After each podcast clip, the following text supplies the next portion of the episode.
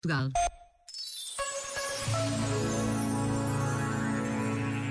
Habituámo-nos a que tudo passe depressa, sejam as maiores tragédias ou as maiores alegrias.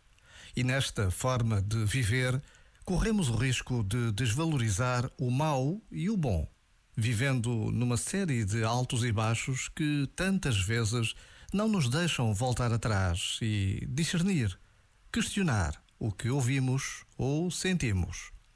Por vezes, basta a pausa de um minuto para confirmarmos a necessidade de ter tempo para pensar, para olhar, para rezar.